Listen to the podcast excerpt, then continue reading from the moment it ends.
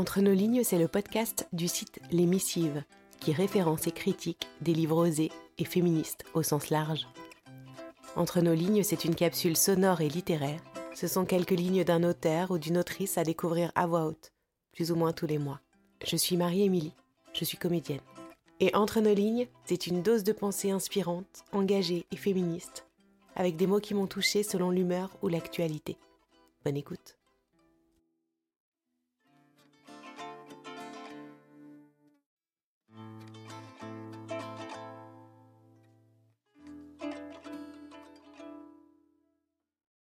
La charge mentale, c'est souvent pour les femmes une grande preuve d'amour. C'est une manière de montrer qu'elles aiment et qu'elles veulent s'investir dans une relation. C'est aussi une conséquence de l'éducation genrée. Depuis l'enfance, les modèles sociaux tournent autour de cet amour, ce précieux amour qui doit se vivre pleinement, qui doit faire tout oublier. Quand on interroge les femmes qui souffrent de surcharge mentale, elles expliquent qu'elles le font par amour pour leurs enfants ou pour leur mari. Le sentiment amoureux devient alors le lien qui conduit à la charge mentale. On fait par amour. On fait bien plus que prévu par amour. Et ce serait à la femme de communiquer sur les problèmes domestiques. Mais où habite l'homme en dehors de son bureau? Il passe pourtant chaque jour devant le panier de linge sale, chaque jour dans la cuisine, la salle de bain, les toilettes et le salon. Je ne cesserai jamais de répéter cette phrase comme un mantra. Si votre frigo est plein, si vos habits sont propres, si votre maison est saine et que votre fécondité est maîtrisée, et que vous n'y êtes pour rien, soit vous êtes très riche et vous payez quelqu'un, soit vous avez quelqu'un qui travaille gratuitement pour vous.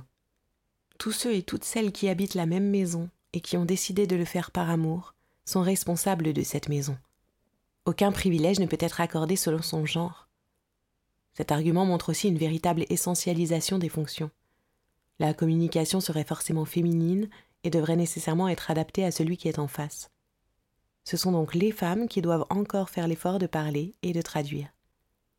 Euh, de l'autre, c'est aussi prendre les hommes pour des jambons, incapables de prendre une initiative domestique, accaparés par d'autres choses. Pourtant, dans le monde du travail, ces hommes savent parfaitement prendre des initiatives. Ils comprennent les codes implicites.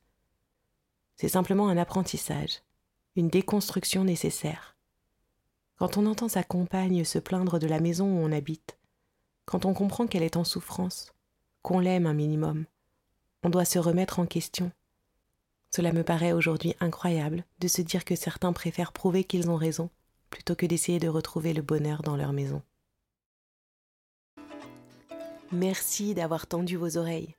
Si cette écoute vous a plu, n'hésitez pas à m'écrire, à soutenir en commentant dans vos applis de podcast et en partageant sur les réseaux sociaux c'est comme ça que ça marche, et à vous abonner pour être notifié de la sortie d'un nouvel épisode.